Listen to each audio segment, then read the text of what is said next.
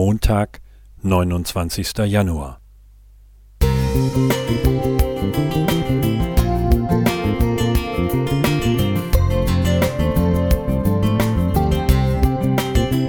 Ein kleiner Lichtblick für den Tag.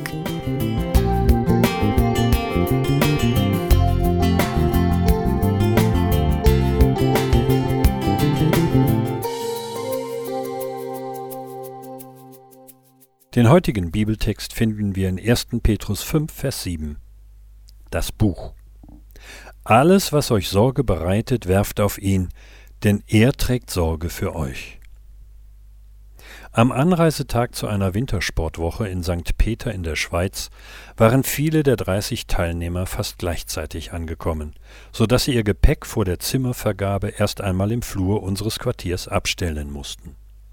Die Stimmung war ausgezeichnet, viele kannten einander und begrüßten sich fröhlich und lautstark. Die Wetterprognose für die nächsten Tage konnte nicht besser sein, es herrschte eitel Sonnenschein. Doch mitten in diese Wiedersehensfreude hinein meldete mir ein älteres Ehepaar, dass ihre Tasche mitsamt Geld, Bibel und Ausweisdokumenten verschwunden sei. Während sie einen Teil ihres Gepäcks aufs Zimmer getragen hatten, hätten sie noch einige Teilnehmer begrüßt, und in der Zeit sei der Kofferraumdeckel ihres Autos aufgeklappt gewesen. Als wir zum Abendessen versammelt waren, bat ich alle, noch einmal auf ihre Zimmer zu gehen, um ihr Gepäck zu überprüfen. Die Tasche blieb leider verschwunden, die fröhliche Stimmung auch, denn niemand war bereit anzunehmen, dass unter uns ein Dieb sei. Ich musste das Dienstzimmer des Kantonspolizisten aufsuchen und ihm den Sachverhalt schildern.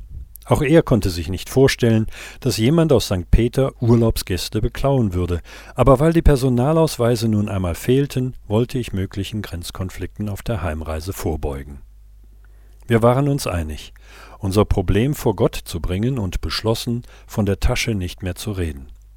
Sie sollte die Harmonie unserer Winterfreizeit nicht beeinträchtigen dürfen, und Gott erhörte unser Gebet. Wir erlebten eine herrliche, völlig unbeschwerte Wintersportfreizeit, und auch das Rätsel um die schwarze Ledertasche fand zuletzt seine Auflösung.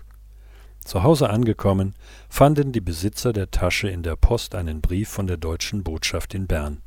Es liege eine Tasche zur Abholung bereit, die ein Angehöriger der Schweizer Armee an einer Raststätte gefunden habe.